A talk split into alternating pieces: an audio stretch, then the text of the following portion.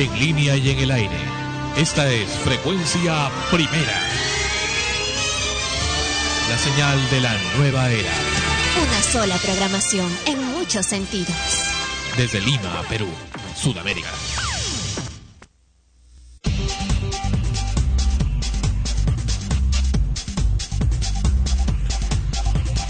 Extremos llega a ustedes por cortesía de Powerade. Revitalízate de verdad con Powerade, un producto de Coca-Cola Company. Todoinmuebles.com.pe Alquila o vende propiedades con solo un clic. Todoinmuebles.com.pe Este programa se retransmite en el podcast del Earth Music Network, earthmusicnetwork.com slash extremos.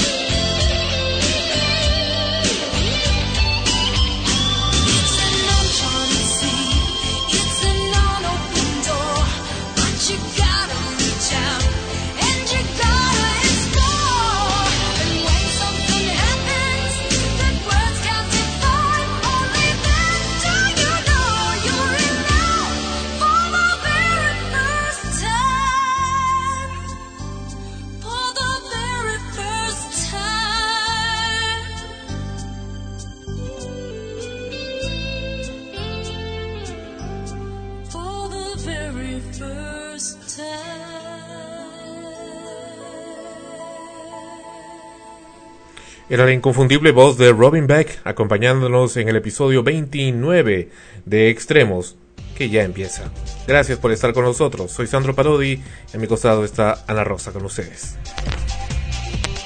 ¿Qué tal con todos? Bienvenidos a una nueva edición, un nuevo capítulo, un nuevo episodio de Extremos, número 29.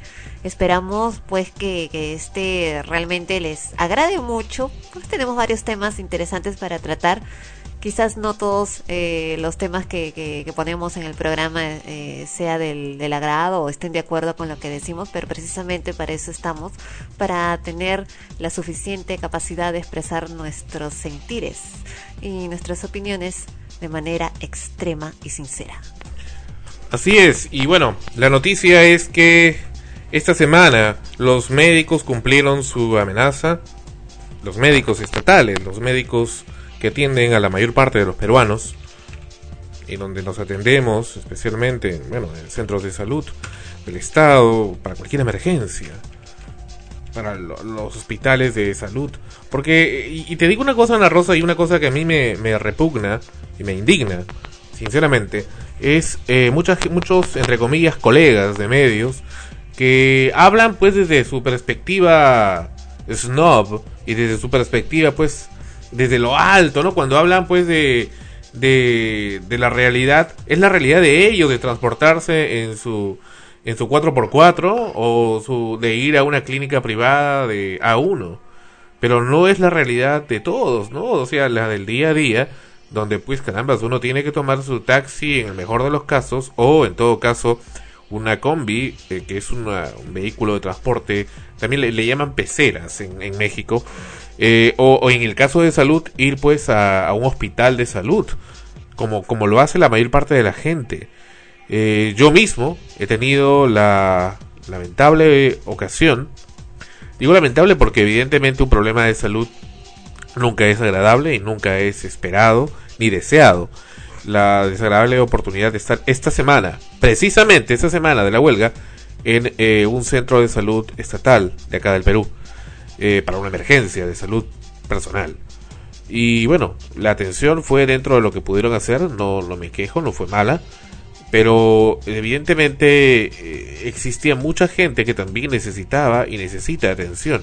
En otros lugares como Salud, por ejemplo, esta semana eh, muchos y han habido pacientes, han habido pacientes y eso lo he visto muy de cerca que algunos amenazados de ser eh, dados de alta, dados de alta entre comillas, porque en realidad dados de alta eh, lo tiene que hacer un médico con, con, la convicción y con la seguridad de que eso no va a afectar a la salud del, del, paciente, ¿no? Si sería de alta porque ya su, su salud ha mejorado y, y no, hay, no es ningún peligro para que para que esté fuera o para que lo siga llevando en casa, ¿no? Pero esta gente amenaza y les, si no nos pagan les damos de alta.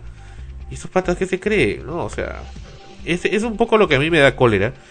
Y, pero bueno, finalmente, Acá tenemos la, transmisión, efectivamente. Médicos de E-Salud, que es una entidad del Estado que eh, agrupa a, los asegurados, a la gente que es lo que le llaman el seguro social. Han levantado la huelga en forma temporal, pero no así todavía los médicos del Estado en general, de los hospitales públicos. Escuchemos entonces las declaraciones en estos momentos.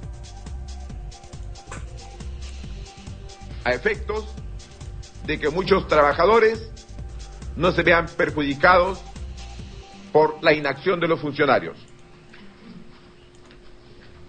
Nos mantendremos vigilantes con el compromiso de las autoridades de no ejecutar sanciones o actos de hostilización a los trabajadores. La autorización a los gerentes o directores de red para que desarrollen estrategias que permitan mejorar tanto la calidad de atención como la producción asistencial.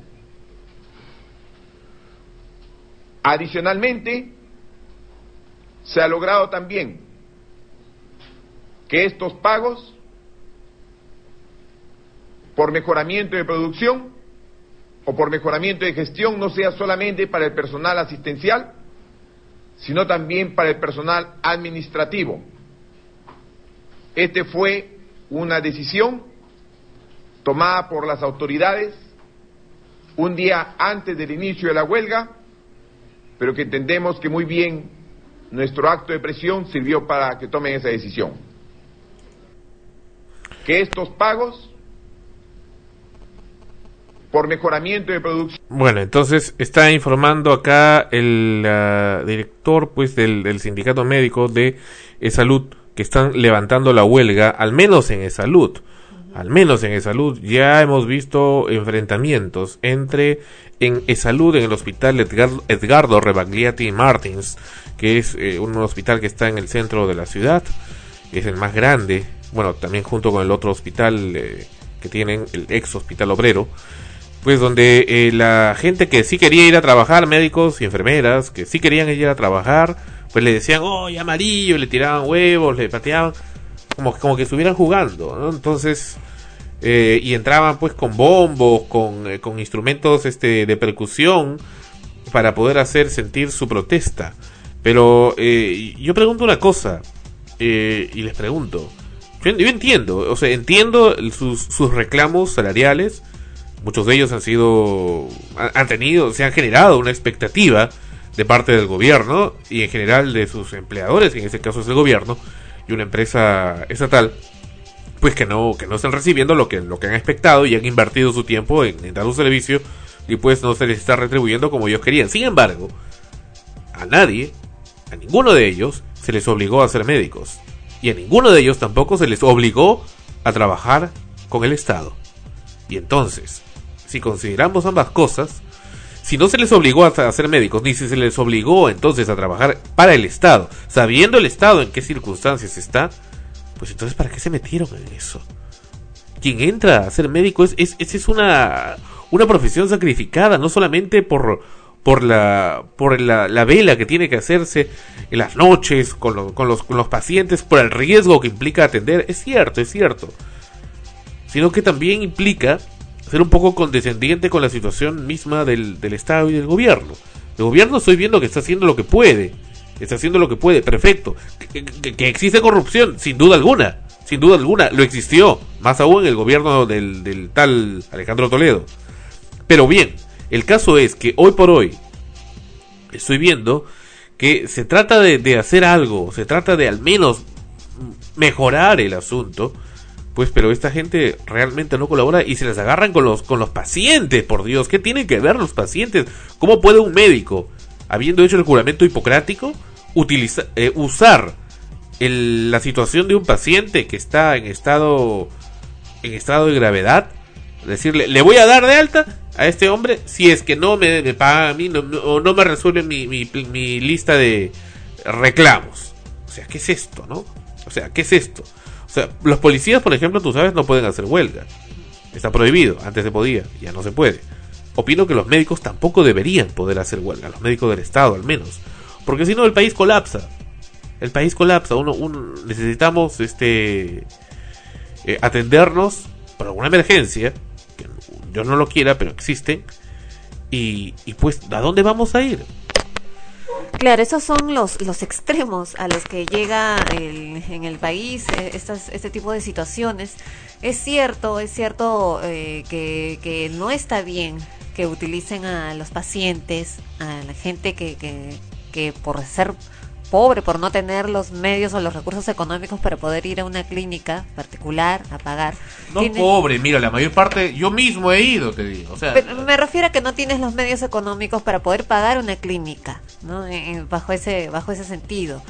Por lo tanto, llegas ahí y hay quienes han pagado su seguro además y llegan ahí y que en una situación de emergencia por último llegas al primer lugar, al lugar más cercano y que no tengas quien te atienda y si es que además tienes que someterte a una operación o estás restableciéndote que te digan que vas a salir, que te van a dar de alta no porque estés bien, sino porque es una forma de presionar sabiendo que eso pone en riesgo tu vida, evidentemente ese es eh, eso es lo negativo. Ahora, lamentablemente esta situación ha llevado a casos extremos negativos por ambos lados, no tanto por por el lado de, de los médicos mismos que están en huelga, como por el lado del lado del Estado. Es un enfrentamiento continuo que bueno, ahora al parecer está llegando, está restableciéndose, pero que, que, ha sido realmente lamentable para todos ser espectadores de ello y el temor, el miedo de tener justo en estos momentos que, que, que acudir a un, a un centro médico del Estado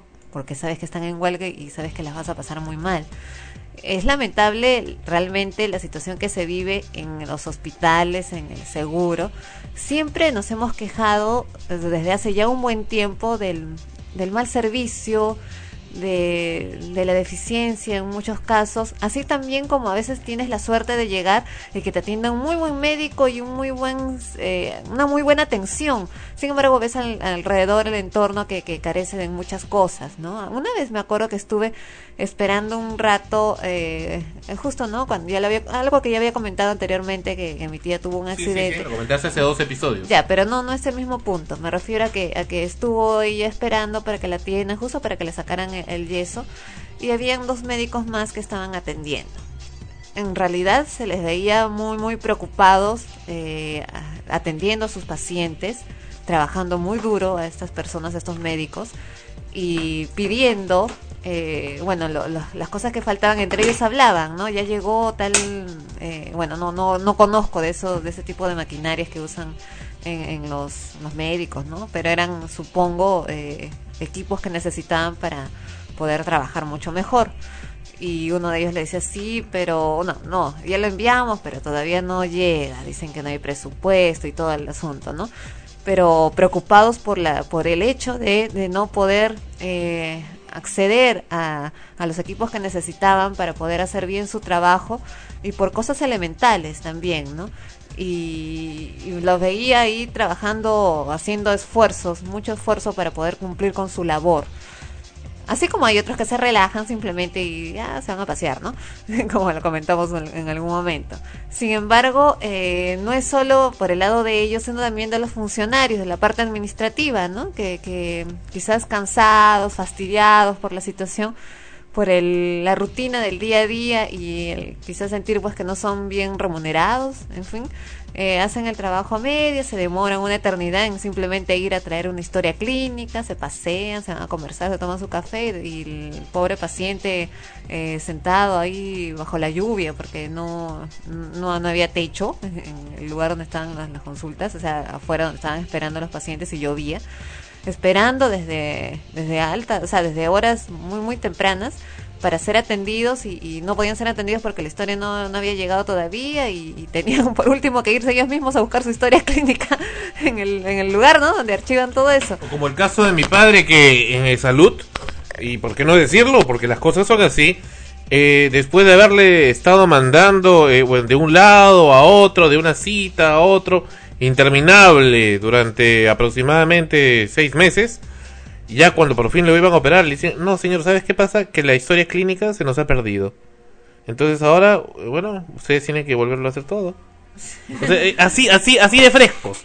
Por eso te digo, o sea, eh, la gente que, que trabaja para el Estado, como que tiene un perfil profesional, un perfil de trabajo muy particular, ¿no? A salvo excepciones.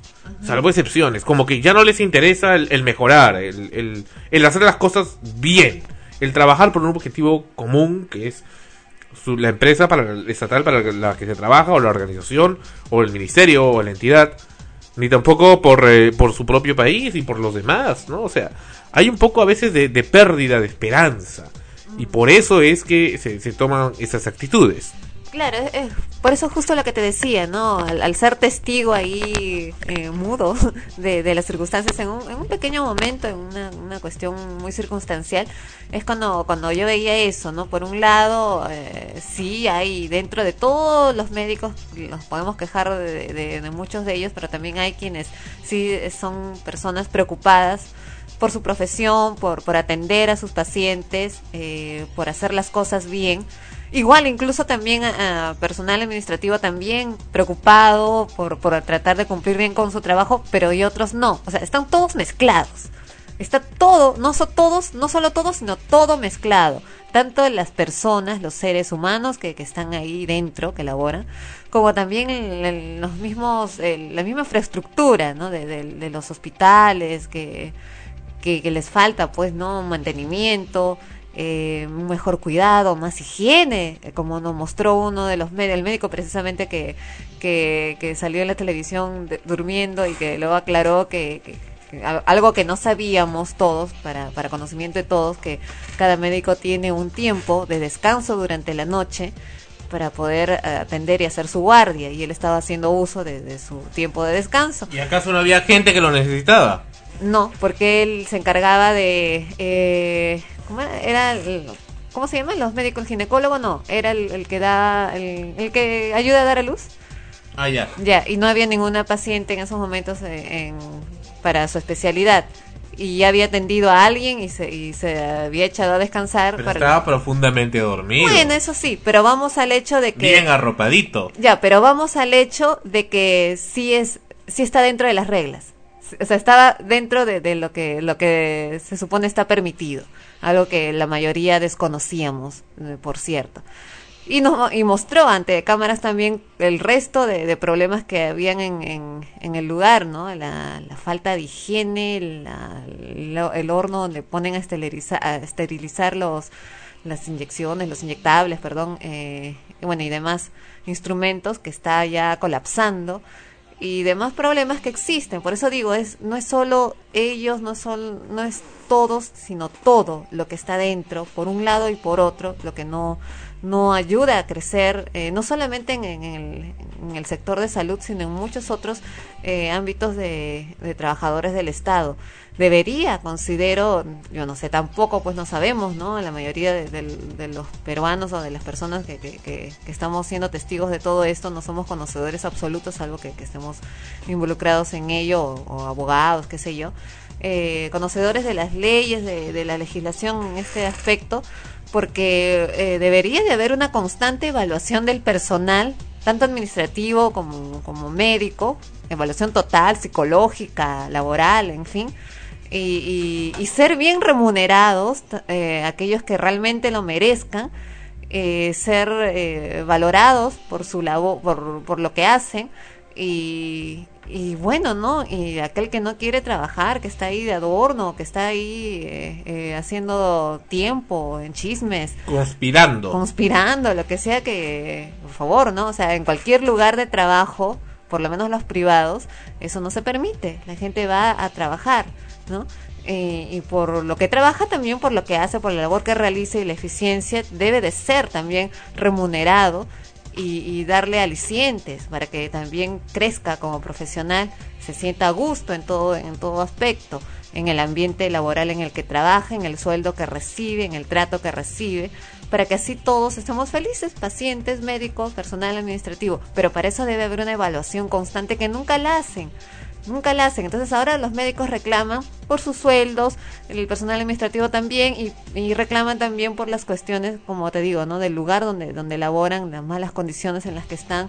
El- hablan, pues, el, el ministro salió eh, mostrando equipos que habían traído y que estaban ahí con polvo.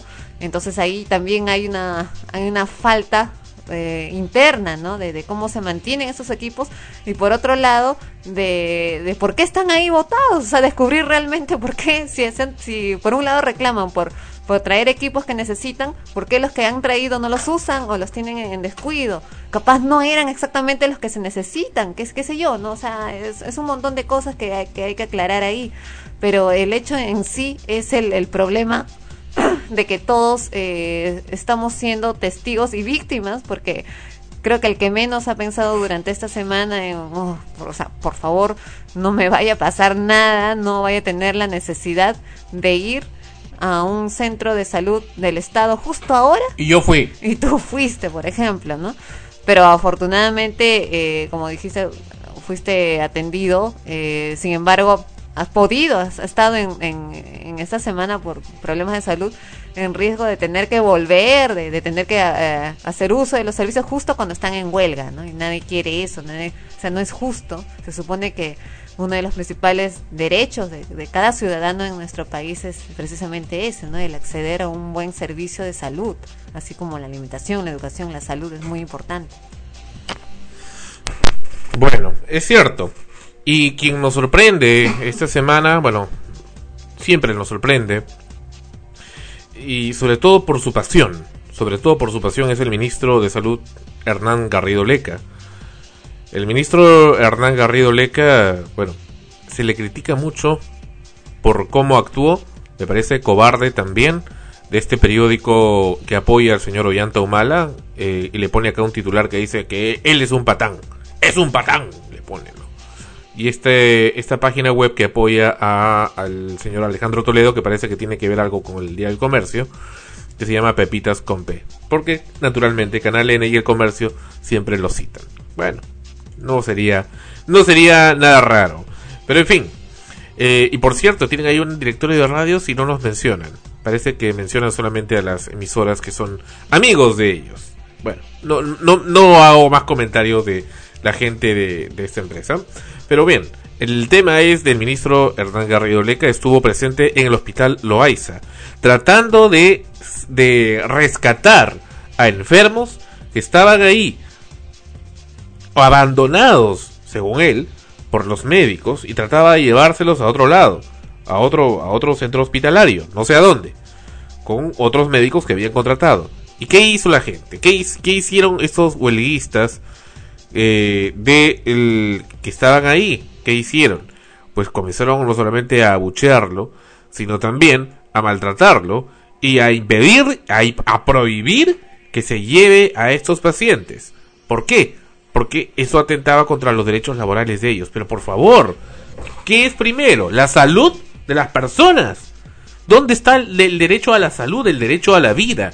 El colmo, el colmo, el colmo de esta gente, cuando una mujer que estaba ahí eh, llorando, y acá la vemos en las imágenes, esta mujer estaba eh, necesitando ser operada, y decía que no podía pues porque estaba abandonada por los médicos y acá voy a hablar de un tema interesante también un enfoque importante y el ministro la agarra la agarra fuertemente y es eh, pues rodeada por el personal de seguridad del ministro y trata de llevársela y se la llevó finalmente a pesar que estos huelguistas querían impedirlo pero qué se creen esos son dueños de la gente dueños de las personas eso es, es un poco lo que también me, molesta, me irrita. Ahora, que lo utilice el ministro como como arma, como como forma de manipulación, no me parece, me parece más que tiene mucha pasión por hacer las cosas. Francamente, yo hubiera hecho lo mismo.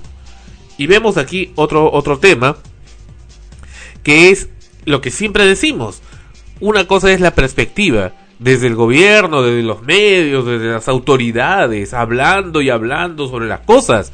Y otra cosa es lo que se vive en, el, en la cancha, lo que se vive en el campo, en el punto donde se hace la atención. Y él ha bajado al llano y ahí está viendo precisamente la realidad de las cosas. La realidad de señora es esa. Los tienen abandonados. Entonces, pues, ¿por qué no actuar? Porque el, gobierno es lo que quiere directamente meter su mano y actuar tal y como se, como se comprometió en las elecciones. Entonces, me parece que, que una actitud proactiva de esa naturaleza es de lo más plausible. Ahora bien, su misma pasión también le hace cometer excesos. Y este audio es algo que han utilizado mucho precisamente para, para desacreditar al ministro Garrido Leca. Escuchemos al mismo ministro hablando.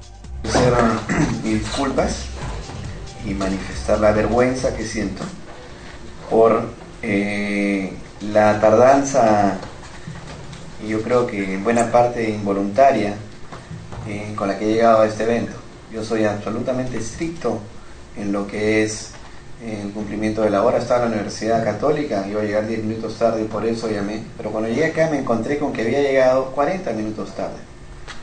Porque algún infeliz, ¿no? o varios en el Ministerio de Salud, porque por eso el Perú está como está, decidió resolver un conflicto de horarios de la manera más idiota en la que se puede resolver. Eh, acá está el, programa de ustedes, 11.05, y acá está el mío, 11 y media. Y me preguntan un segundo problema, y que esto es para hablar del Perú y hablar de gestión. Aquí me pone que el programa dura media hora, y aquí vemos que el programa dura una hora. Entonces, algún funcionario de tercer nivel que ya no trabaja en el ministerio, hace más o menos media hora, porque uno no puede tener piedad en esas cosas. No me importa si su esposa o su madre tiene cáncer, igual lo voy a votar. Y lo voy a votar porque estas son las cosas que le hacen daño al país. Esas debilidades en el momento en el que hay que tomar decisiones y las decisiones no se toman. Pero fíjense, yo tengo un evento que empezaba a la una y voy a llegar tarde al otro evento porque a alguien se le ocurrió resolver el problema mintiendo. Entonces, ¿se dan cuenta? Aquí pone media hora el programa y lo pone a las once y media. Seguramente pensó, él no llega, pero como es el ministro, no importa que lo espere. Y esa es una falta de respeto con todos ustedes, con la cual yo no tengo nada que ver y por eso les ofrezco mis disculpas y manifiesto la vergüenza que siento porque alguien en el ministerio haya tomado una decisión así, involucrando al ministro y al gobierno. Y eso es absolutamente imperdonable. Ya envié los mails por los cuales las personas responsables han sido despedidas hace media hora. Bueno, se excedió, sin duda alguna. Y pisó el palito. Lo que pasa es que ya le llega, pues ya le revienta ver tanta, tanta indolencia de parte de tanta gente del Estado, tanta mediocridad, que, que de repente encuentra también dentro de su propio entorno, dentro de su personal de confianza, a gente que pues también mete la pata. Parece que alguien metió la pata y pues le ha dado duro. Ahora que tiene cáncer, etcétera, su, su madre o no lo tiene, me parece que ha sido una referencia que ha dado. Pero obviamente puede ser interpretado. Creo que la expresión hubiera sido ahí, no me importa si dice que su madre tiene cáncer, no que su madre tiene cáncer. No, simplemente no importa los problemas que pueda estar pasando, porque bueno, cualquier persona con, con, con, eh, con la consideración que, que le da a su trabajo sabe que lo último que uno debe hacer es mezclar lo personal con lo laboral, ¿no? Lo que pasa es que se excedió al, al mencionar eh, algo que- tan grave, ¿no? Es que, que quería, tan- es que tal era la, la, No ira, claro, la ira que quería utilizar, utilizó un, un elemento comunicacional extremo, un mental en ese momento un- para fuerte, tenía que ser muy fuerte como para poder este de alguna forma expresar claro. su idea. Ajá. Y ese fue el tema. Claro, eh, definitivamente eh, es excesivo, ¿no? Y como tú dices, pisó el palito, se dejó llevar por su apasionamiento en ese instante, la ira, la molestia, porque a decir verdad, eh, es, es cierto, en, en, en, los, en, los, en los ministerios, en las entidades públicas, pasa eso continuamente. Los empleados cometen errores garrafales por descuido, por desidia, por, por porque simplemente se olvidaron eh, de poner una cita eh, a determinada hora y no les importa si era importante o no, se olvidaron y punto. Porque estaban conversando, estaban contándose de la novela, estaban pensando en las vacaciones adelantadas que van a tomar, en, las utilidades que les pagan ese mes. En fin, eh, es lo común por las personas que no lo saben, que no conocen cómo es la labor dentro de una entidad del Estado, es lo común que los empleados que están nombrados eh, suelan eh, pasarse el día así, hablando de las cosas que, que van a comprarse, de dónde se van a ir, de dónde van a ir a almorzar. Llegan al trabajo y se toman un buen tiempo para tomar su desayuno y luego llegan recién a la oficina, les da flojera contestar el teléfono, esperan con ansias la hora de almuerzo, la cual la toman por lo menos un par de horas. Para conspirar. En fin, es lo Bueno, común. bueno, salvo excepciones, Ahora, ¿no? todos, claro, no todos lo hacen. No todos lo hacen, sobre todo aquellos que no están nombrados no lo hacen porque precisamente están siendo eh, ellos sí vigilados y, están pues, con la cuerda floja porque los pueden sacar, ¿no? Son los que más se esfuerzan porque no están seguros en el trabajo. Sin embargo, los que están nombrados se sienten seguros en el, en el trabajo y hacen lo que quieren. Y, pero repito también, dentro de ese grupo no todos lo hacen, pero es lo malo que es lo más común que ocurre y es probable que esto no haya sido la primera vez, no, varias cosas que hayan sucedido y que han llevado finalmente a que el, ministro ya en una en un ataque de ira y de apasionamiento expresara lo que expresó que no estuvo bien, pisó el palito como tú dices, no estuvo bien, eh, fue un exceso, lo que dijo ofende, ofendió eh, con sus palabras quizás a muchos que se sintieron aludidos y que no, no, no tenían culpa de ello. Y en general, ¿no? El, el- Es que ya se lo utilizan pues para claro. decir, mira, o sea, a este es partir un- de ahí ya han utilizado el asunto para poder desacreditarlo. Porque mira, acá Ah, eh, cosa que él también sí. tiene que aprender en el futuro a tener mayor cuidado con las cosas que hace o que dice para poder lograr sus objetivos si es que tiene un objetivo que, que es bueno, ¿no? Porque es lo que te enseña la vida. A veces uno, por ira, dice cosas muy crueles a alguien eh, de las cuales después se arrepiente incluso de habérselas dicho a esa persona, pero sobre todo porque te creas una imagen que a veces no es la que realmente tienes. Pero mira, este blog, por ejemplo, blog y semi podcast, Pepitas con que ya hemos dicho que tiene que ver con el diario El Comercio, Mira, mira, mira, mira. A partir de eso sigue hablando de Garrido Leca. Pone acá estos titulares eh, que, de gente que apoya a Ollanta Humala, como el de la primera, por ejemplo. Y luego comienza a hacer esta, esta otra cosa. Sigue el escándalo. Garrido Leca llevó al Ministerio de Salud a funcionarios comprometidos en irregularidades en Pisco. ¿Lo llevó él directamente o lo metió el área de personal? Ese es un poco el tema. me, da la impresión que Garrido Leca lo que quiere hacer es trabajar independientemente. o sea, eh, él mismo, él mismo ser. Porque él mismo ha estado yendo, por ejemplo, a ver a los hospitales y todas esas cosas. Y le, irrita pues la, la, lentitud. O sea, pudo haberlo delegado a un encargado, a un edecán o, o, algún alguna alguna autoridad autónoma, algún, a un jefe, a un equipo de gente para que vayan y le reporten y él pues seguir sentado en su despacho pues simplemente viendo las cosas y esperando cuando lleguen las, las manifestaciones y las huelgas para que tomen su nombre. Claro, por favor, o sea, en general, en general, cuando hay un trámite que hacer, todo el mundo, ¿quién no se ha quejado, quién no ha sido víctima alguna vez cuando ha querido hacer algún trámite de papeles o ha trabajado, digamos, pues como freelance para alguna entidad freelance me refiero a hacer algún servicio desde fuera, un trabajador independiente para una empresa, una entidad del Estado y, luego tiene, por ejemplo, no es, solo un ejemplo, quiere cobrar pues por su trabajo, ¿no?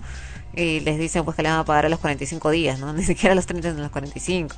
Y aún así llegan los 45 días y todavía no está el pago porque el papelito está en tal escritorio y lo tienen que firmar. ¿Y por qué no lo firman? No es porque tengan un montón de trabajo, sino porque el gerente o el que tiene el encargado de firmar no ha ido, está de vacaciones o ha salido o le pesa la mano, puedes hacer la firma, ¿no?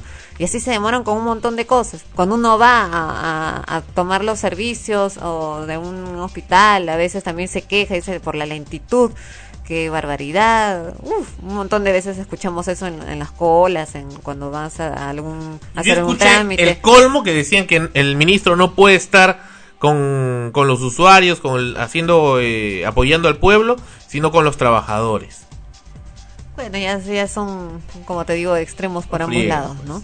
En realidad esos son criterios ya de, de, cada uno. Lo que estamos acá discutiendo es, es el, el hecho de que en, a manera general esto se ha vuelto pues terrible. Se han cometido excesos por todos lados, sean por un fin positivo o, no, pero se han llegado a excesos que no deben repetirse. Y, para ambos, ojalá que, que, que, puedan reflexionar un poco de lo que, de lo que se ha hecho en ambas partes, ¿no?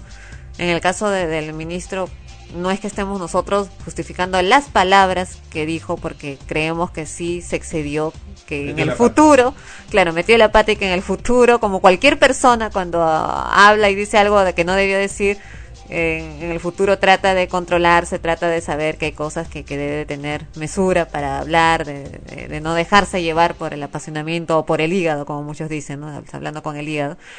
Y por el otro, pues, ¿no? Que, lo que hemos visto, ¿no? Utilizar a los pacientes para poder hacer uso, coaptar al, al resto para que se cumplan lo que quiere, cuando no es, pues. ¿no? En realidad se han cometido, como te repito, muchos errores, muchos excesos por ambos lados, que esperamos que, no se repitan. Vamos a regresar con Extremos, episodio 29. Viene Tiffany.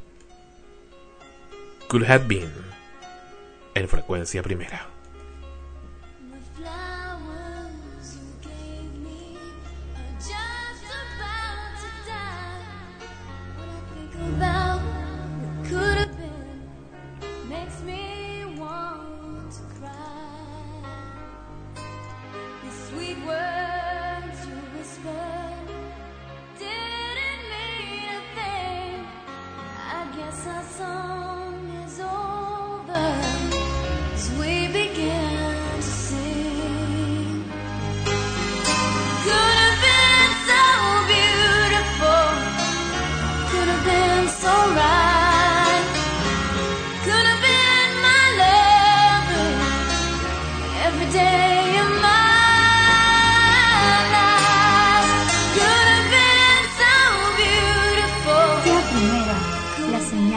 La nueva era.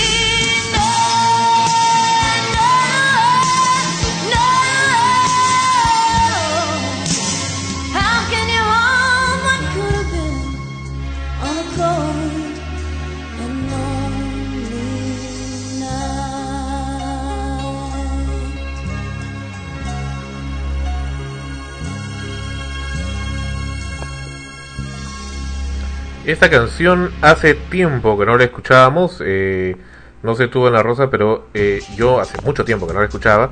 Era Tiffany con Couldn't Be. Sí, también me acuerdo, me acuerdo de haberla escuchado la, una de las primeras veces, precisamente fue en frecuencia primera. Es un tema muy romántico. Creo que Tiffany es de la época en que salió también David, David Gibson, Gibson, sí, claro. a quien también hemos entrevistado acá. Pero Tiffany se fue al Japón y ahí estuvo buen tiempo y se perdió.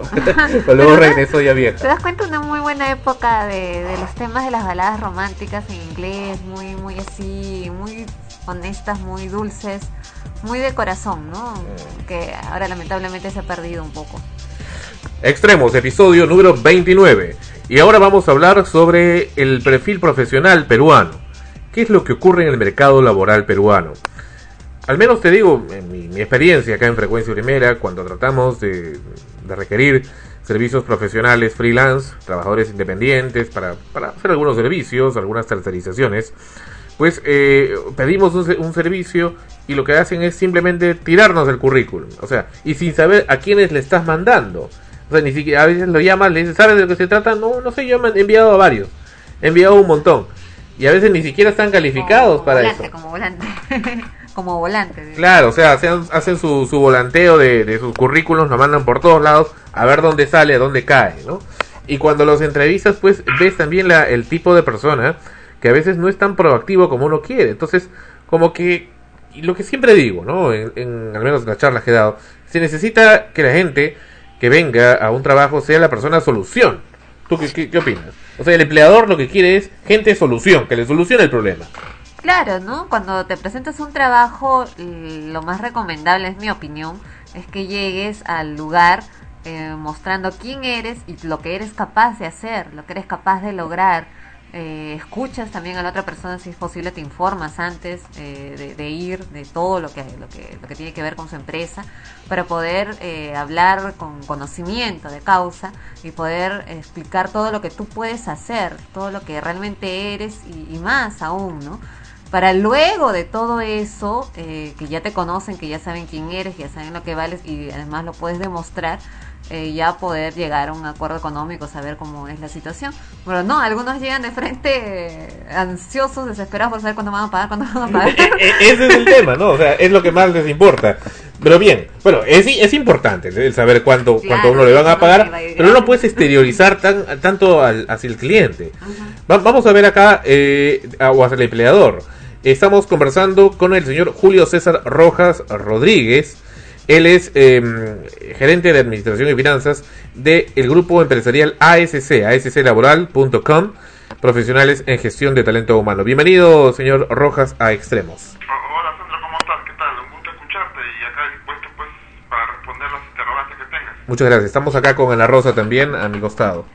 Buenas, buenas noches, buenos días ya en, en Señor Rojas. extremo, señor Rojas, para poder conversar precisamente de este tema tan importante por el cual eh, muchos, sobre todo acá en nuestro país, se, se preocupan, ¿no? Por conseguir un trabajo y se preguntan por qué no lo consigo, qué pasa, ¿no? Cuando Y dicen, no hay trabajo. Claro, y dicen no hay trabajo cuando se supone que ellos sienten que tienen la capacidad de poder encontrar un trabajo.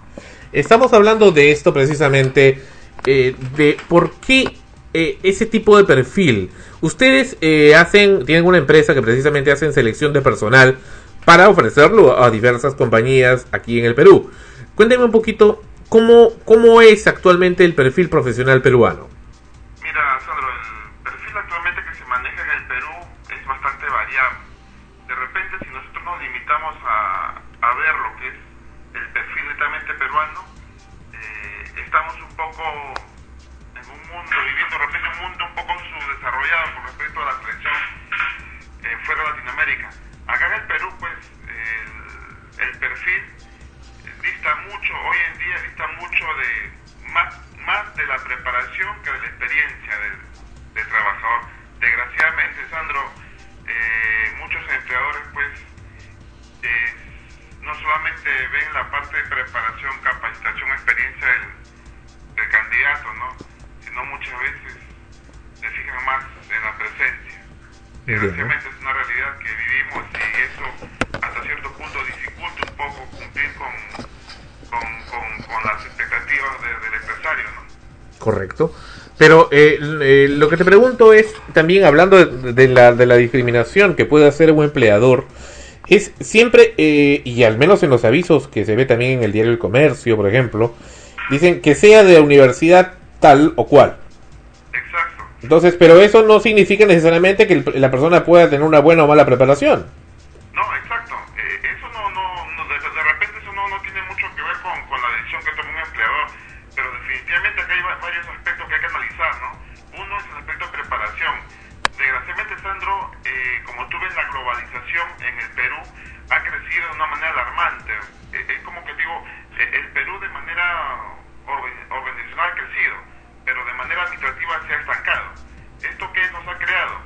que los candidatos, los posibles candidatos, los profesionales que ingresan a las universidades eh, son muy pobres. O sea, la, la capacidad de- del candidato peruano es pobre. Es por eso que muchas empresas, eh, en el Perú sobre todo, el índice de rotación ha subido.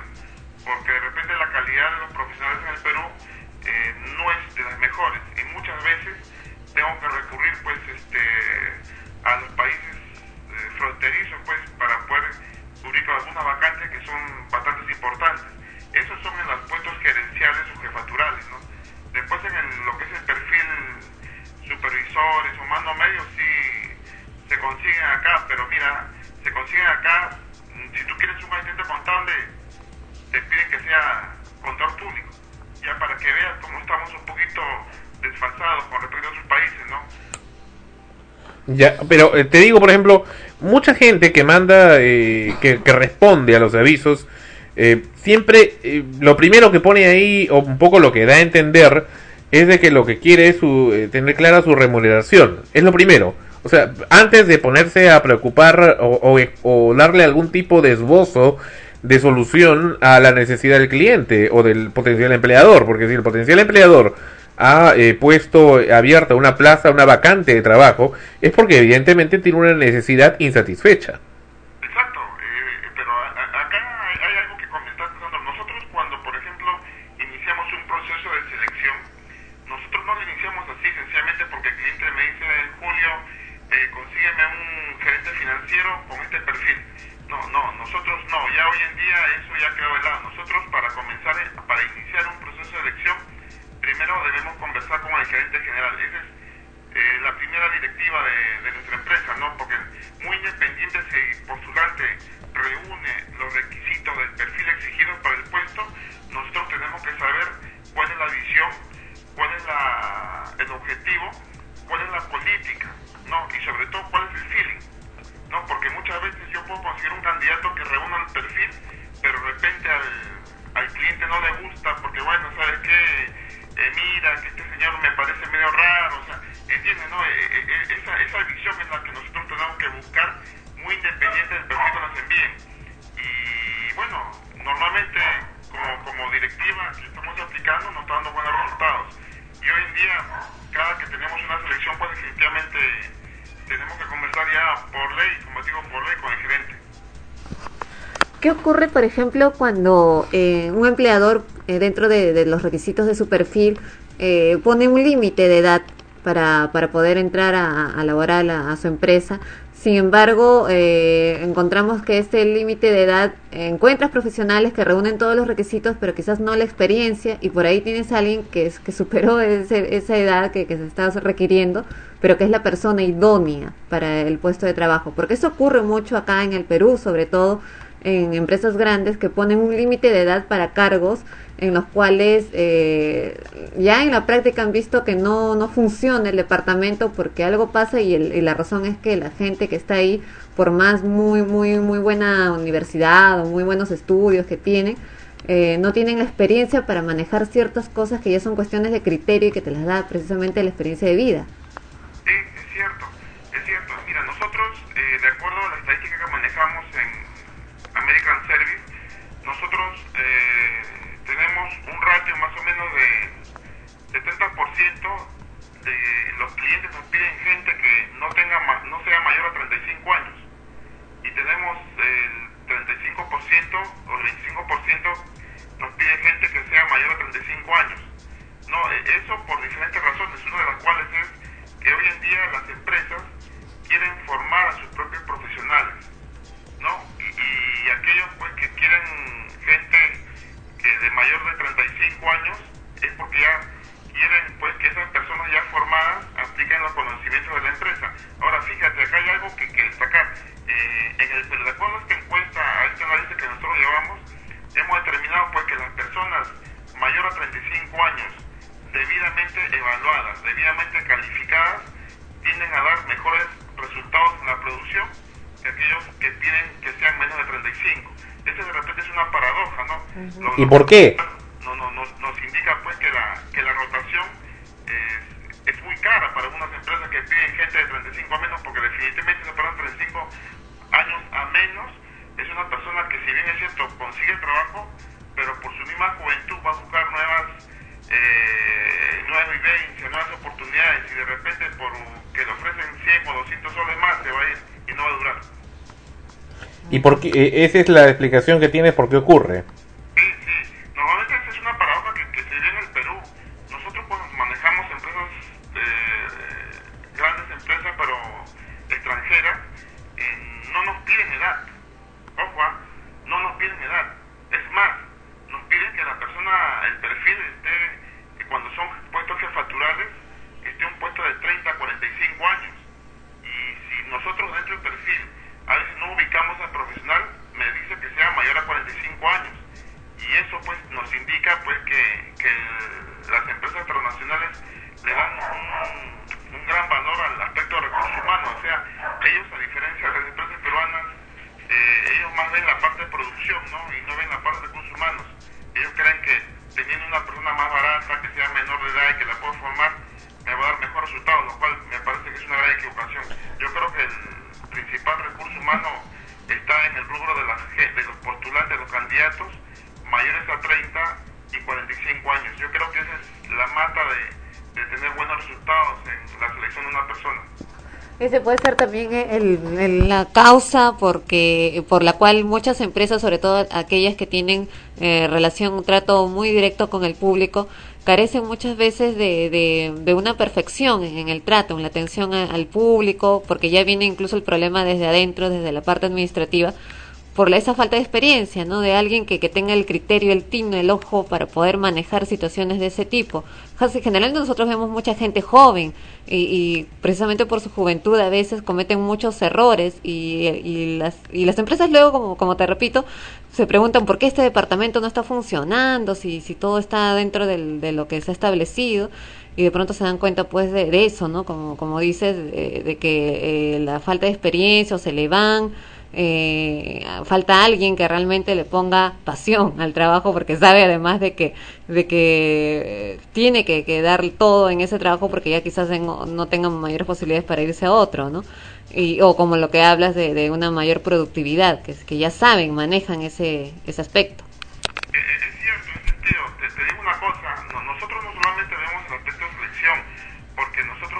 cierto, parte del, trabajo que realizamos es la selección de personal, evaluaciones psicológicas, clima laboral, nosotros para poder determinar y, y poder ofrecer una mejor selección, vamos a las estadísticas, vamos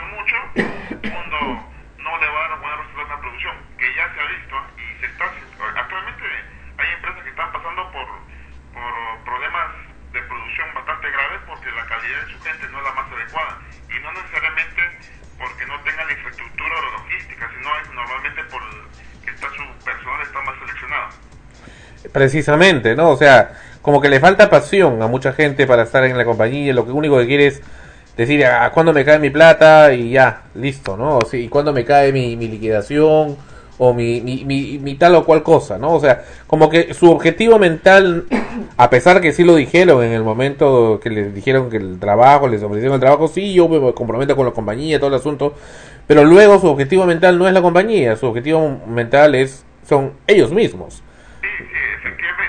Y, y de ahí de ahí el tema de tanto couching, tanto eh, Live Symphony, por ejemplo, que es otra empresa, para tratar de, de rehacer al personal, ¿no? O sea, eh, reorientar su objetivo mental, ¿no? Exacto. Eh, el origen de la mala selección, Sandro, causa bastantes problemas, ¿no? Como ese clima laboral, que, la que la persona se sienta intranquila en ese centro de trabajo, que la primera oportunidad que se le presente con otra oportunidad porque mi jefe me gritó me voy, es porque no se identifica con la empresa, no se identifica con la organización, la cultura es pobre, este, que se siente defraudada por una empresa que no ha cumplido, etcétera. No son varios los factores y las causas por las cuales el, trabajador se va. Pero ojo, una buena selección se puede aplicar en una buena empresa, pero si no tienes una buena política, el empleador va a fracasar. Y la selección, la rotación va a seguir, va a seguir, va a seguir, va a seguir. Este es un círculo que nunca va a acabar. Mientras exista pues una mala visión, una política, por más que hagas una buena selección, esta no le va a dar resultados.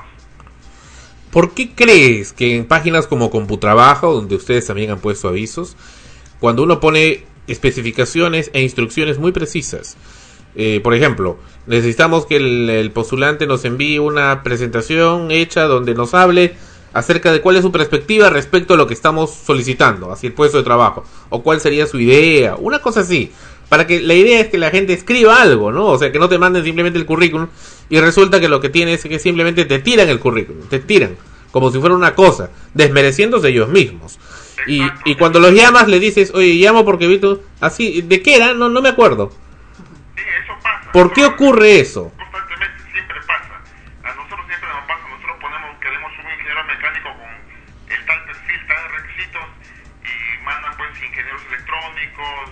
Administradores, que no tienen experiencia, sí, suele pasar. Es, es, que la cultura en materia laboral aquí, Sandro, es pobre. Y fíjate, fíjate, yo te voy a hablar de estadística, no te voy a hablar de hechos, de estadística. Eh, acá en el Perú hay trabajo, hay trabajo, pero la gente, pues, el peruano es muy, muy ambicioso, quiere que, como te digo, eche una semilla hoy día y mañana quiere que le dé frutos. Se desespera demasiado rápido el postulante él cree que sabe todo, él cree que los requisitos, se siente demasiado seguro, pero cuando van a la entrevista se dan con la ingrata realidad, pues que no son las personas que, se están buscando y están así de manera desesperada, pues buscando algo. Ahora, fíjate más, el, índice de, rotación en cuanto a trabajadores es que cada vez, cada vez, Sandro, existen los postulantes más enfocan su perfil a trabajos administrativos que a trabajo de campo. Esto que nos indica que si bien es cierto, por ejemplo, en Texub, Senat y José Pardo, que hacen empresas donde buscaban personal técnico, porque era lo que hasta ahora se busca, pero ahora estos muchachos ya buscan trabajo netamente de supervisor, jefe, ¿no? Y lo cual hace que los técnicos de mando medio para abajo sea un poco más dificultoso poder encontrarlos, porque ellos cambian su ellos solo cambian su perfil de de técnicos de mantenimiento a, querer ser técnicos administrativos, entre comillas. Es por eso que la gente manda así a donde le salga, ¿no? ¿Hay trabajo en el Perú? Sí, sí hay. ¿Y cómo es que la gente por todos lados dice, no hay trabajo, no hay trabajo, no hay trabajo? te soy bien honesto, Sandro, yo aquí manejo muchas estadísticas, nuestro trabajo, nuestro trabajo más se basa en la estadística, la estadística, el muestreo que llevamos es muy importante, ¿no? Y te digo que sí hay trabajo. A mí, mira, por ejemplo, Ahora último me han pedido 50 operarios para una planta de producción donde un operario sin calificación con secundaria completa me están pagando cerca de 800 de básico, más horas extras que están sacando un promedio de 1.200 a 1.300 soles, más el refrigerio. Pero bueno, pues para conseguir a la gente esto es una pesadilla. Yo diría que es mucho más difícil que conseguir un profesional, porque los muchachos no quieren trabajar sencillamente ellos quieren puestos administrativos, puestos de oficina. Quieren ser subvencionados. De mensajeros, y es dificultoso. Claro, quieres, lo, lo, que, lo que más hay es gente que simplemente quiere ser subvencionado. Sí, sí, sí. sí, sí. Que se les pague todo y, y vivir, ¿no? Sí, sí, sí. Aquí la cosa Parasitarse. No, y no es así. Y, y, digo, yo sufro ahorita por tener 50 operarios para cubrir con una empresa. Y no lo puedo hacer porque la gente pues no quiere. Sufres para conseguir este em, empleados. Sí pero, pero- esa es la paradoja increíble. Porque, y- pero, pero si día a día escuchamos la gente dice no hay trabajo en este país, Este- ese- esa frasecita la escucho todos los días, en todos lados. No, no, es mentira. Trabajo hay. Acá el que quiere trabajar, trabaja lo que sea. Bueno, ahorita la gente va a estar escuchando la radio, mañana se te va este cien mil personas ahí a ese laboral a tocarte la puerta. Ojalá, ¿verdad? Mira, mi- ojo, Que que que dé- Este, da los datos.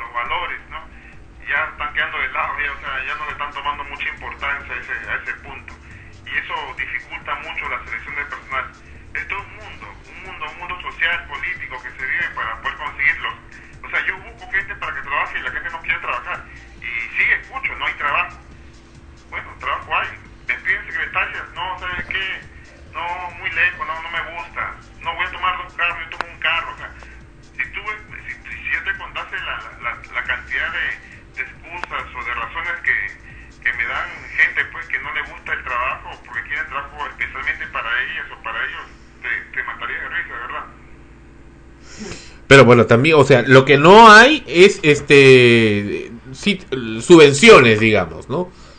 O sea, gente que no vaya a trabajar o que vaya a estar en un puesto mínimo, ya, y simplemente para que le, que le caiga su sueldito, genial, ¿no?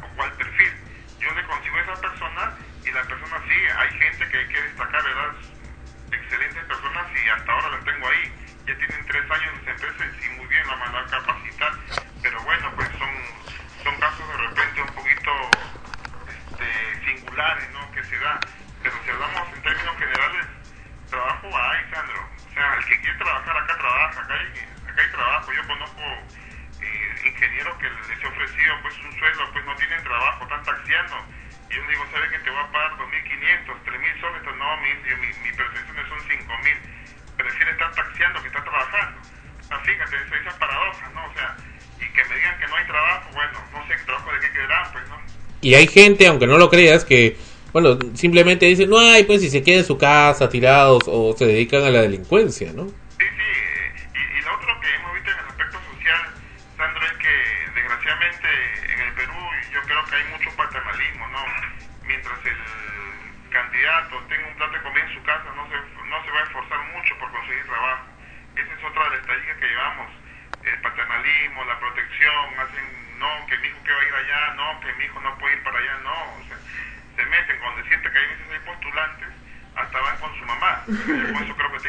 Van con su mamá. Sí, sí, sí, si van con su mamá, ¿qué clase es más? La que, la que llaman por teléfono no es él, es la mamá. Para decirme dónde queda el trabajo, qué va a hacer, qué no va a hacer. O sea, para que vean, ¿no? Mientras ellos tengan un plato de comida, ellos no se van a esforzar mucho. Bueno, pero esos, esos puestos de trabajo son solamente para Lima o a nivel nacional? No, a nivel nacional. Yo, por ejemplo, ahorita requiero para Arequipa 16 técnicos, técnicos de mantenimiento en hidráulica. Y bueno, eh, se sufre, o sea, no hay. O sea, ahí diría mi, mi pregunta, ¿no? Y si hay técnicos, hay técnicos muy jóvenes que quieren trabajar, pero el perfil no, no, no los acepta, ¿no? Pero aquellos que reúnen el perfil, eh, ellos más están abocados a la parte, quieren agarrar puesto de jefe, de supervisor, son un poco que lo que estudiaron ya quieren dejarlo Y de lado. te voy a hacer una pregunta clave, que seguramente se lo debe hacer con lo que acabas de decir muchos escuchas que están en este momento sintonizando el programa aquí en Frecuencia Primera. ¿Qué pasa? Si uno va y tú dices, ¿sabes qué? Eh, no reúnes el perfil. Es, es, bastante frustrante, pero tengo el interés de querer trabajar. ¿Tú le puedes conseguir otra cosa? Claro, no, o, si León no consigue, no, no reúne el perfil, ya acabó, murió. No, no, no, no. Ah, eh, en América no es así. Es más, fíjate, yo ahorita he cerrado un contrato con una empresa que se dedica al transporte de, gas. Y este, me han pedido, por ejemplo, ingenieros civiles o arquitectos colegiados Ya.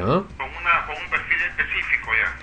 Pero han venido ingenieros, han venido ingenieros, porque el suelo es bastante atractivo ahí, pero hay ingenieros pues que definitivamente no me reúnen el perfil, pero yo lo tengo eso en la base de datos y fíjate, eh, de esos, de esos ingenieros que son muy buenos, pero que no reúnen el perfil, ya los, lo, lo he llamado a uno para el día lunes para llevármelo a otra planta, porque me lo han pedido. O sea, para mí ese es eh, mi, mi know-how, donde yo puedo, mi base de datos de emergencia, ¿no? Que hay veces hay clientes que me dicen, Julio, quiero un ingeniero para mañana a las 11 de la mañana con este perfil.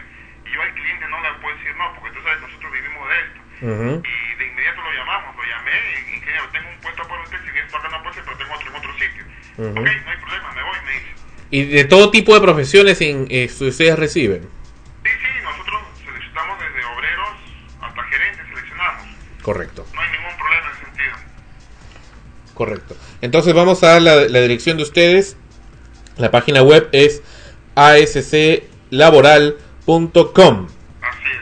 El teléfono de ustedes es el 431-7361. Y el correo electrónico, Ahí está eh, empleos, ah, eh, eh, empleos arroba acclaboral.com. empleos arroba asclaboral.com. Así es, ahí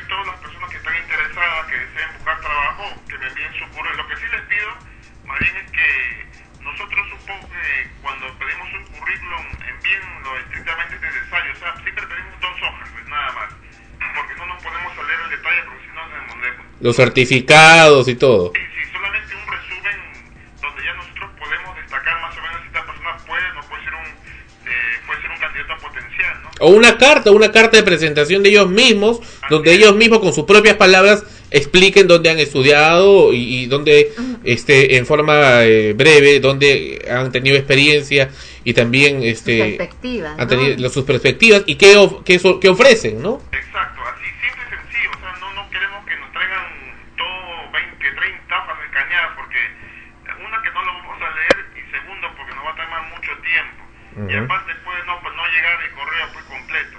O sea, yo les recomiendo a todas las personas interesadas en enviar su hoja de vida que sean totalmente así resumidos, una o dos hojas y nosotros lo llamamos. Concertamos Perfecto. una entrevista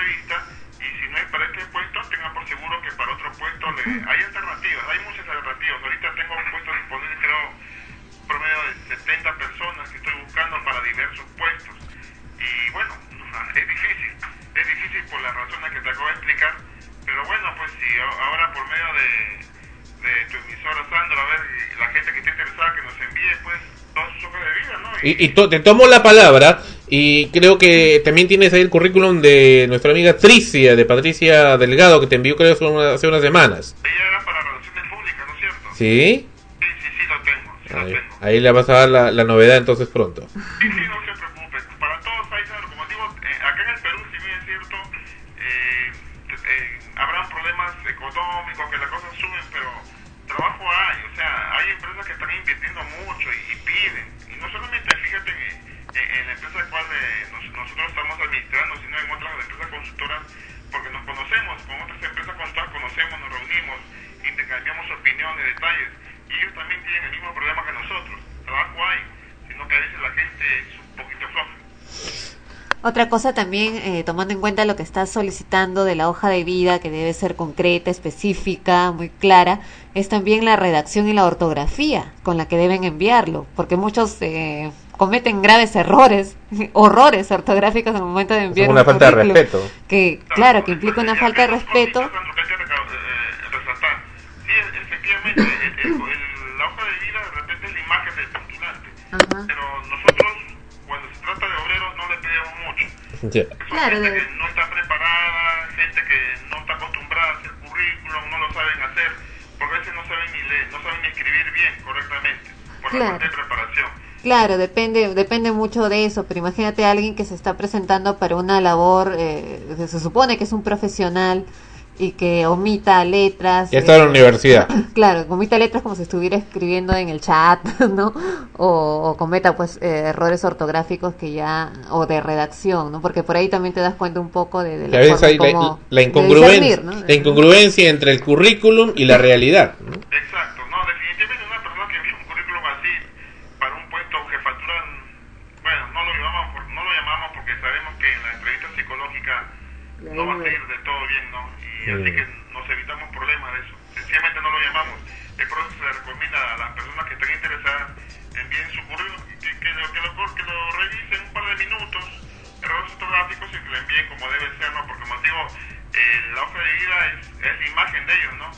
Y si van a enviar eh, desordenada, con errores ortográficos y tantas cosas, este, ten por seguro que no, no van a tener un buen resultado. Ujú. y, y- y hay lo contrario, ¿no? Porque hay gente, por ejemplo, y fíjate, como una anécdota, ¿no? Una anécdota, este, yo pedí una secretaría para gerencia y me mandaron un currículum bien bonito, bien ordenado, bastante presentable. Y siempre pedía, pues, que me incluyan una foto reciente y la chica me envió una foto reciente, pero en, cuerpo, en cuerpo entero y con bikini, ¿no? Ah, ya. Sea, son cosas que pasan, ¿no? Pasa un montón de cosas Para que la pruebes. para que la prueben, exacto, ¿no? Y- En el Banco Latino creo que hacían eso hace muchos años. Pero digo, ahí este, mandamos, queríamos un ingeniero mecánico para una planta minera, ¿no?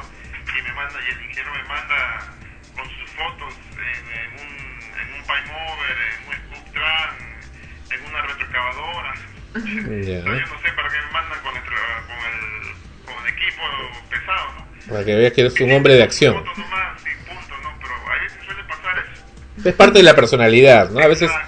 Le hace diferente. Tomamos en cuenta mucho eso, bastante se toma en cuenta, porque en la entrevista psicológica siempre se debe reducir cuál es el perfil de la persona, ¿no? Y por más cosas que nos tengan escondidas, en la entrevista psicológica siempre van a reducir y por consiguiente el postulante no pasa, pues. Perfecto. Muchísimas gracias, eh, señor Rojas, de asclaboral.com. Y reiteramos, el correo electrónico es, ¿me dices? Empleos. Empleos, arroba asclaboral.com y el teléfono 431-7361. Y Sandra Marina, agradezco la gentileza pues, que has tenido para conmigo, ¿no? E igualmente agradecimiento a Ana. Eh, y estoy a tu disposición para cualquier consulta adicional que tengas, cualquier asesoría, cualquier cosita que te falte, si te falta personal, ya sabes a dónde dirigirte. Perfecto. Entonces ya para cualquier cosita nos estamos comunicando, Sandro. Muchas gracias. Muchísimas gracias. Continuamos entonces en Frecuencia Primera y en Extremos, episodio número 29. Ya Muy- regresamos. Claro, ¿Sí? ¿Antes? sí, no digo, muy interesante todo lo que hemos hablado sobre todo ese punto, ¿no? Sí hay trabajo. El asunto es eh, saber llegar a, a ese trabajo con, con eficiencia y, y poder eh, mantenerse en él, ¿no? Poder mantenerse, ya nos han dado muchas pautas de Ya cómo ves, puede sí ser. trabajo. Ahora Ana Rosa se va corriendo. y me quedo solo. No, pero ya nos han dado muchas pautas de cómo, cómo puedes, se puede llegar a ello, ¿no? Y, lo importante que es eh, la imagen que, que proyectas desde el primer momento cuando te vas a presentar a un, a un empleo. Regresamos y este tema, este tema sí nos lo pidieron, es Alan Parsons Project Time.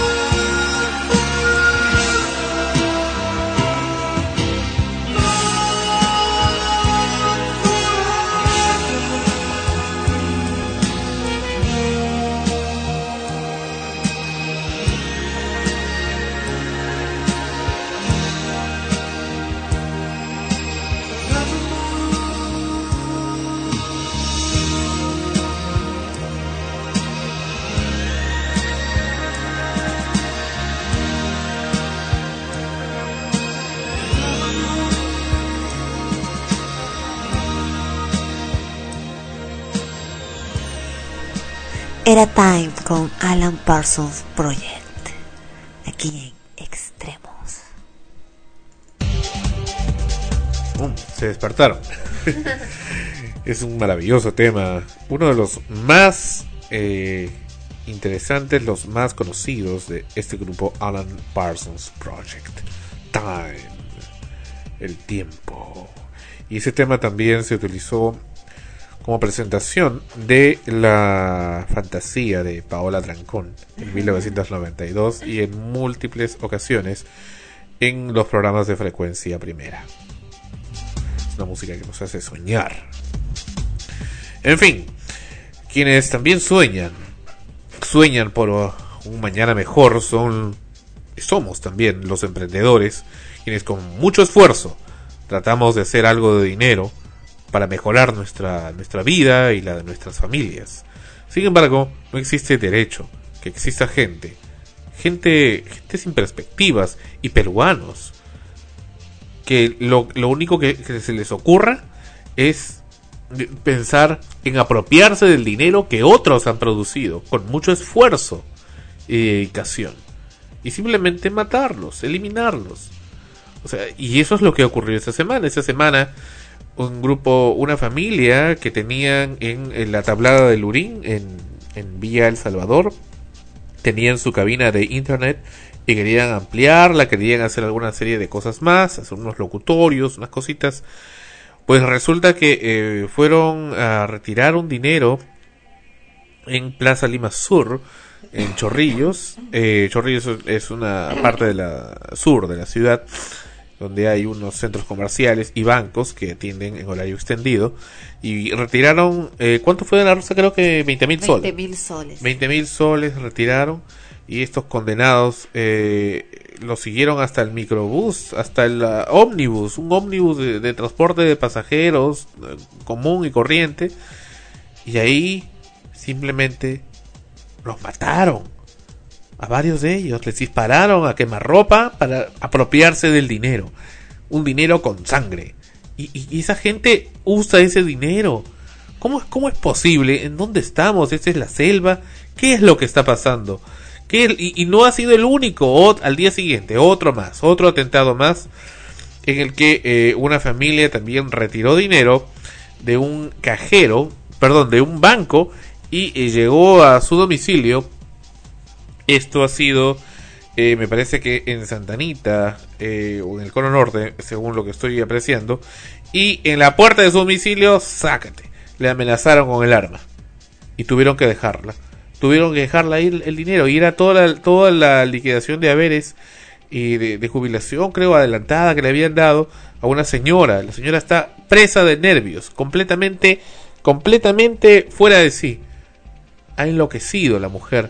Porque se le han llevado todo su dinero. Todo el dinerito que tenía. Que con tanto esfuerzo luchó que se lo den. Finalmente vienen estos malditos y se lo arrebatan. ¿Por qué? Porque tienen un arma de fuego con el cual pueden amenazarla. Esa gente, y hablamos del trabajo hace un momento, esa gente que, que no sabe lo que es trabajar, esforzarse de forma honesta. Para ellos trabajo es matar y coger el dinero y gastárselo, por supuesto. Eh, y esa es la cultura que precisamente muchos medios fomenta con su hipocresía, como RBC Televisión, como lo hemos mencionado anteriormente, y con su corrupción, como ya también hemos mencionado de otros medios. Y en general, en general, esa, esa sensación de, falsedad, de no encontrar un camino eh, recto hacia por dónde ir, es lo que hace que precisamente estas gentes comiencen a tomar esas actitudes. Y se les fomenta, se les fomenta eso a la vida fácil, a la vida rápida, a la vida que tiene que ser así violenta, sin el respeto, el respeto al prójimo, que es lo que tanto se está perdiendo. Y no es solo eso, ¿no? Sino en el caso, por ejemplo, de alguien que va a un cajero a retirar dinero, suponemos entonces que, que los ladrones, estos delincuentes, asesinos, están alrededor eh, vigilantes, viendo quién va a ser su, su próxima víctima, su presa, y los siguen y los asaltan. Pero ¿qué pasa cuando va alguien a un banco, entra, ingresa al local, hace su transacción y todo lo demás? Y, y luego sale y es seguido por, por estos delincuentes, entonces queda la duda porque sabes eh, que, que- hay la posibilidad de que alguien dentro del banco, dentro de- del lugar donde ha, ha hecho la transacción, ha pasado la voz, ha pasado el dato y esta no es la primera vez que ocurre eso. Ya se había hecho casi costumbre en Javier Prado, saliendo del Jockey Plaza, que asaltaran muchas veces a empresarios, a pequeños empresarios en muchos casos que, tienen su dinero y o, el- o los, eh, los contadores, ¿no? Que, que salen de la empresa y son los encargados de ir a depositar y retirar el dinero para el pago de los empleados, que los asaltaran en plena Javier Prado, de, en los carros, o sea, en plena, en plena, en plena avenida Javier Prado, los siguieran con los carros, lo, lo interceptaran, los bajaran, los encañonaran, en algunos casos pues lamentablemente los mataran para llevarse el dinero. ¿Y cómo saben qué, qué, qué es lo que, está, que están sacando tanta cantidad de dinero? ¿De dónde se enteran? ¿Quién les avisa? ¿Quién les avisa eso? No solamente ha pasado con, con personas, porque uno puede decir, bueno, como van en carro, todo deducen, se está llevando el dinero para pagar. Ha habido también a chicas, eh, señoritas, señoras en general que han salido eh, de, cobrar una cantidad fuerte y no se iban en un carro, en un taxi, ¿no? Y también pues paraban el taxi. Definitivamente alguien dentro pasa la voz. ¿Y hasta cuándo eso? ¿Hasta cuándo eh, no investigan correctamente quién, quién, quiénes son los empleados que tienen dentro? Para saber eh, de, de dónde vienen. Ahí vamos nuevamente a, preguntarle al señor eh, Rojas cómo, cómo es el criterio de evaluación eh, en estos casos, porque eh, entonces nos vam- damos cuenta de que dentro de estas entidades eh, bancarias o lugares ¿no? donde, donde ocurren esto, este tipo de delitos, están también involucrados empleados que son delincuentes y delincuentes que, que por el hecho de pasar la voz no, no son menos delincuentes que los otros que porque se convierten en cómplices de un asesinato de un asesinatos múltiples porque esa familia que, que subió al carro y que fueron asaltados eh, murió la madre murió el hijo el padre grave y la hija ha perdido la movilidad de las piernas, ha quedado paralítica porque le cayó la bala en la médula. Y en general, perdió a su madre y a su hermano. Dos seres eh, muy queridos para cualquier persona en su familia, que salían con ilusión, que iban todos juntos, incluso a cobrar dinero precisamente seguro acompañándose, porque era una cantidad grande, para protegerse mutuamente porque era un negocio familiar lo que, lo que, lo que estaban proyectándose a, realizar. Y, y, no, a esta gente no les interesa, es gente que tiene ya el cerebro quemado, ¿no? De tanta droga, de, de tanta influencia negativa, como menciona Sandro, de los medios. Y lamentablemente, y lo repito, influenciados negativamente por sus propios padres, si es que los llegaron a conocer. Y acá otro más, otro más que acaba de ocurrir esto en Zarumilla, esto es casi, bien al norte, casi en la frontera con Ecuador. Hemos ido, Ana Rosa y yo, a ese lugar. Bueno, sí, es cierto. Hay mucha delincuencia, mucho maltrato. También fuimos maltratados en Zarumilla cuando estuvimos en ese sitio. Eh, particularmente no pienso regresar ahí. Salimos huyendo, despavoridos. Pero le arrebatan 29 mil soles a una pobre mujer. 29 mil 200 soles una mujer comerciante que viajaba de Aguas Verdes a Tumbes y a quien también le dispararon en una de las piernas. La agraviada fue Rosa Vidal Zarango, de 48 años, comerciante de granos que después de haber adquirido un préstamo en Huaquillas, Ecuador, y que iba a usar para cancelar el pedido de mercadería, se dispuso a abordar la Station Wagon, placa SQW608, perteneciente a la empresa de transportes, 11 de noviembre. Sí, pues ahí hay estos, este, eh, colectivos para dirigirse a las instalaciones de la empresa Mi Banco en Tumbes, en donde lo depositaría. Después de recoger el dinero, lo coloqué en una faja, la cual me la amarré al estómago. Luego me dirigí al paradero ubicado en la tienda eh, Perú, en Aguas Verdes, y tomé el auto en donde ya había más pasajeros, indicó. Sin embargo, cuando la unidad se desplazaba por las inmediaciones del eje vial, uno de los pasajeros sacó a relucir un arma de fuego con la cual amedrentó al chofer con matarlo si no se detenía. Y ahí se produjo la balacera y adiós dinero. Ahora, dime, ¿la asaltaron específicamente a ella? ¿Puedes seguir leyendo o fue un asalto general? No, no, a ella. Temeroso de su vida, el amenazado acató el violento pedido, siendo rápidamente abordado por dos sujetos más, quienes también portaban armas de fuego y descendieron de una moto lineal. En esas circunstancias fue que los individuos procedieron a realizar disparos a los pies, tanto de la afectada como del chofer, luego logrando impactarle uno en la pierna derecha de la comerciante, a pesar de este panorama, los delincuentes continuaron con su accionar y se apoderaron de la cuantiosa suma de dinero para luego darse la fuga con rumbo desconocido. Tras retornar a la calma, los afectados se dirigieron a la comisaría, etcétera, etcétera, para perder el tiempo. Claro, ahora es obvio que, que esta señora que como cuenta se colocó el dinero en, el estómago con una faja, no lo hizo afuera, ¿no? No lo hizo en la calle. Obviamente eh, tomó la precaución de hacerlo dentro del lugar, eh, quizás hasta pidió el baño, qué sé yo, ¿no? Y ahí vamos nuevamente a lo que te digo.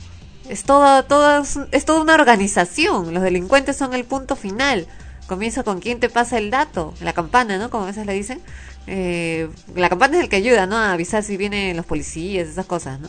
Pero alguien pasa el dato, son, es un montón de gente involucrada para robar, para hacer estos asaltos y generalmente uno, los policías o se van de frente a, a, los asaltantes, a quienes, bueno, de ahí los hacen confesar y qué sé yo, pero eso no dicen porque esto continúa, esto continúa.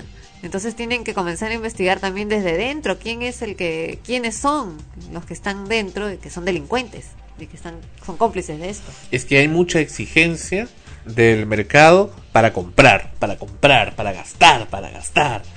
Eso, eso, gastar en los casinos, gastar en el sexo, gastar aquí, gastar allá, gastar, gastar, gastar y gastar. Todo es dinero, todo es el amigo dinero. Si no tienes el amigo dinero, no te sonríen. Entonces, como se sienten incapaces de poder conseguir el dinero con la rapidez que el mercado les exige a ellos, con la rapidez que creen que el, el mercado les exige, pues entonces se van a lo más fácil, arrebatarlo y arrebatarlo pues naturalmente con un arma y arriesgando a veces sus propias vidas. Bueno, en el caso de los delincuentes son delincuentes desde mucho tiempo atrás. Yo me refiero a los que están dentro de estas entidades eh, bancarias, ¿no? Eh, trabajando y que, que pasan la voz porque alguien de adentro tiene que pasar la voz. Ni qué decir en el Banco de la Nación, que a cada rato estaban dando eh, billetes falsos. Por ejemplo. A, los ancianos. Por ejemplo, ¿no? Eh, que, que en ese caso sí puede ser lo que tú dices, eh, es, los medios que influyen en, todo, en, en, este aspecto del comercio y todo lo demás, y los vicios, ¿no? Muchos ludópatas que gastan todo el dinero en el juego, en el casino, apuestan y luego se ven con las manos atadas y recurren a eso, ¿no? Y se, se les hace ya fácil, ¿no? Hacerlo continuamente, de ahí sacan el dinero, ¿no? Pero ya, no tienen ya no tienen vergüenza, no, no tienen rencor. Claro. No tienen no tiene perdón, no tienen eh, vergüenza, vergüenza, pudor, eh, no, no tienen este ninguna contemplación. Ajá. Ahora esa es una cuestión, como te das cuenta, también de valores, valores que vienen desde el hogar, desde la casa. Es por eso que repito una y mil veces y lo voy a repetir todos los programas de extremos que hablemos de estos temas o, o no, que cuán importante, cuán importante es la formación de una persona desde sus primeros años de vida. Para, o sea, ya quizás no podamos hacer mucho por los que ya nacieron, crecieron y fueron influenciados, pero para los que vienen en el futuro, para quienes están escuchando y aún no son padres o tienen hijos pequeños, cuán importante es la formación que les vamos a dar. Ser padres es una gran responsabilidad mucho se critica ahora de que, de que las mujeres, sobre todo, porque en el caso de las mujeres son las que van a ser madres, eh, demoran un poco la maternidad por una cuestión laboral, en fin. Sin embargo, también tiene su lado positivo porque adquieres mayor experiencia de vida, mayor cuidado, igual vas a ser una primeriza eh, cuando tengas un hijo, pero cuán importante es lo que le das a tu hijo, a tu hija en sus primeros años de vida, eh, de manera emocional, de, los valores que le inculcas desde que es bebito, desde que es, una criatura pequeñita, todo lo que ve lo absorbe inconsciente, conscientemente. Es lo que va a ser en el futuro su vida. Porque esas personas que, que hacen eso, que se vuelven ludópatas, viciosos, ladrones, delincuentes, ¿en qué momento perdieron? O sea, eso ya viene desde antes. Si eres una persona muy bien formada, difícilmente vas a caer en ello. No, ya tendría que pasarte pues cosas terribles en tu vida para que que aún así caigas en, algo tan terrible como, como es el, vicio, las drogas, la delincuencia y llegar a ser un asesino. Pero si tienes, eh, digamos, valores muy, muy, muy bien arraigados eh, de familia, el sentido de lo que es amar, de lo que es amar al prójimo, del respeto hacia los demás, el respeto hacia, ti mismo, de lo que es salir adelante, ser emprendedor, ser una persona que, que afronta responsabilidades, y las adversidades, difícilmente caes en esto, eh, difícilmente eh, ocurren estos, estos sucesos, pero el principal problema de una sociedad que, que tiene hartos delincuentes, hartas jóvenes en, vicios, eh, y todos esos problemas de los cuales nos quejamos todos los días, no es solo los medios, no solo la televisión, eso es el, la, la, pimienta, la sal y la pimienta del, que aderezan el plato, pero el plato ya viene malo, pues. El plato ya está podrido. Octavio Salazar, director de la Policía Nacional, informó que estará lanzándose un programa de protección para los ciudadanos que acudan a realizar transacciones financieras. Sin embargo, hasta ahora no precisa cómo será este.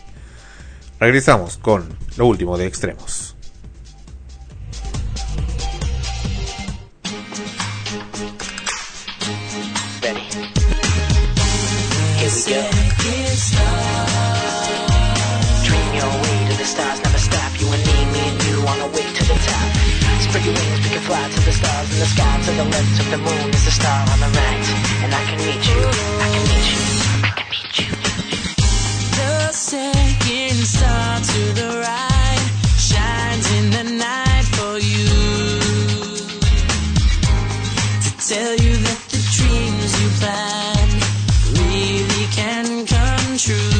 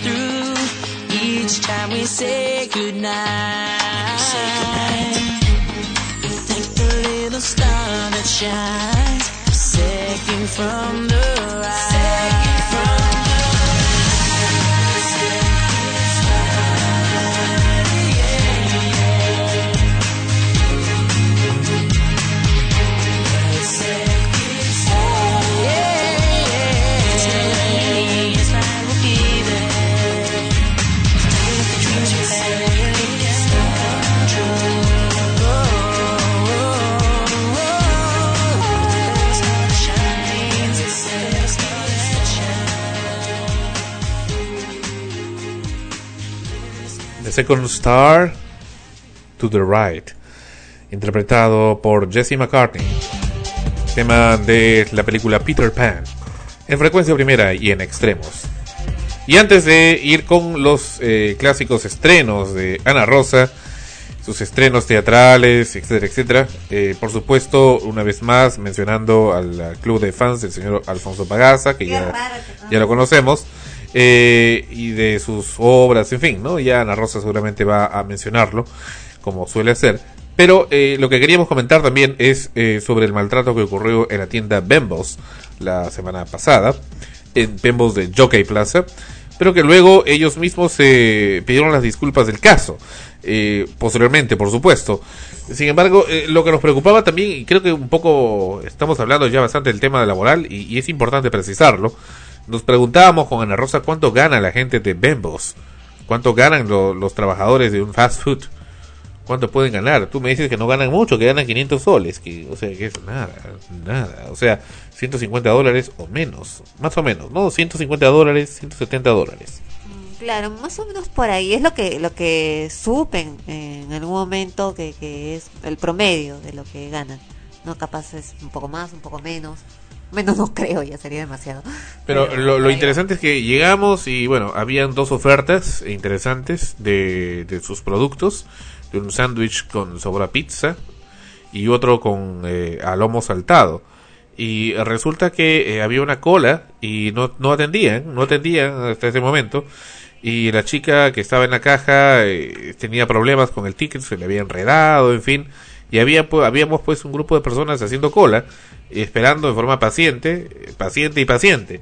Y bueno, como finalmente no pudo hacerlo, eh, insistí en llamando al administrador, el administrador no venía, no venía, hasta que por fin llegó y le solucionó el problema después de cerca de 20 minutos. Pasado este tiempo, eh, comenzó a atender a la gente que estaba ahí y luego, eh, cuando llegamos, eh, y por cierto, antes de que nos atendiera ya habíamos visto que estaba eh, mencionando, estaba eh, comentando que no había determinados productos. Entonces la gente le decía, ¿tienes tal? No hay, no hay, pero esos productos estaban ofertados en el mismo local, estaban anunciados y en forma destacada como ofertas de la semana. Entonces cuando llegamos le dijimos, quiero tal y tal sándwich. No hay. No hay. No, no hay. O sea, así, así fresca de huesos. O sea, ¿qué tanta identidad tiene con, con Bembos esta mujer? Entonces a mí me, me, me irrita porque cualquiera dice, oye, bueno, pero te ofrezco, mira este otro que te va a agradar, va a ser muy agradable para ti, y este, y este, el otro, te, te va a encantar, que eso, o sea, ani- animarme, ¿no? Un poquito. Y, y sobre todo como cliente, ¿no? Porque si estoy haciendo la cola y además eh, he sido condescendiente aguantando los errores logísticos que ellos han tenido de tener eh, problemas con el ticket, etcétera, con, con la cinta de, de, ticket, como que no, no está bien. Entonces llamamos al administrador, quien tampoco estuvo a la altura de las circunstancias y lo único que hizo fue corroborar la mala atención de esta mujer. En fin, y también nos maltrató severamente este señor que no está debidamente preparado. Y punto. Vemos se ha disculpado, quiso ofrecernos, eh, eh, decirnos que nos iba a reponer las, las hamburguesas que se pudo haber eh, comido en esa oportunidad, pero ya bueno, el, el momento se pasó. El momento era para comerlas en ese momento. Y por cierto, fuimos a comer una en el Bur- Burger King. Se nos atendió bien, sin embargo el producto no era tan bueno como el otro, como los de Bembos, que sí tienen buena calidad. Eh, pero en fin, al margen de eso, eh, ya estoy manifestando mi retiro del mundo carnívoro, porque ahora sí con todas las enfermedades, a partir de ahí me, me- me enfermé pues. Ahora sí ya me estoy olvidando de comer carne. Ya, así que, este, gracias, eh, grasas, carnes y todo. Así que gracias, Bembos, chao. Tenía que ser así, ¿no? O sea, que gra- gracias a Dios si no te comiste la hamburguesa con tocino, con queso, no hubiera estado peor. Ahí ya, ya simplemente... No estabas anunciando el retiro, ya, ya estabas retirado. bueno, vamos con los estrenos. Tenemos varios estrenos en teatro eh, que ya se vienen, todavía no están, pero ya se vienen, los vamos anunciando de una vez. El primero, vamos por orden cronológico, se viene el 3 de octubre a las 21 horas. Aniversario del terremoto. A las 21 horas en el Teatro Mocha Graña con la obra Swingers. Celebrando su quinto aniversario, que Top presenta nuevamente Swingers, comedia que tiene como protagonistas a Mónica Madueño y Lucho Herrera. Mariela y Ernesto se plantean la posibilidad de darle un giro audaz a su monótono matrimonio de 15 años, intercambiando parejas, pero la idea no es de ambos. Ernesto se pone, se propone convencer a Mariela transformando una tarde de lonche común y corriente en una hilarante batalla entre la confusión y la curiosidad. Será bueno ir a verla para divertirnos un poco, que Top celebra su quinto aniversario y precisamente no solamente esta obra es la que tiene proyectada presentarnos en octubre, sino otra más en noviembre. El viernes 7 de noviembre estrenarán otra obra. Terminan una y comienzan la siguiente. Igualmente a las 21 horas, 9 de la noche, eh, nos van a presentar La piel de Elisa, comedia que tiene como protagonistas a Graciela Grapa, Paola y Lucho Herrera. Una mujer y un muchacho se encuentran en un café. Usted ha sido invitado a una íntima reunión donde los intensos recuerdos de ambos lo llevarán a evocar sus propias historias de amor.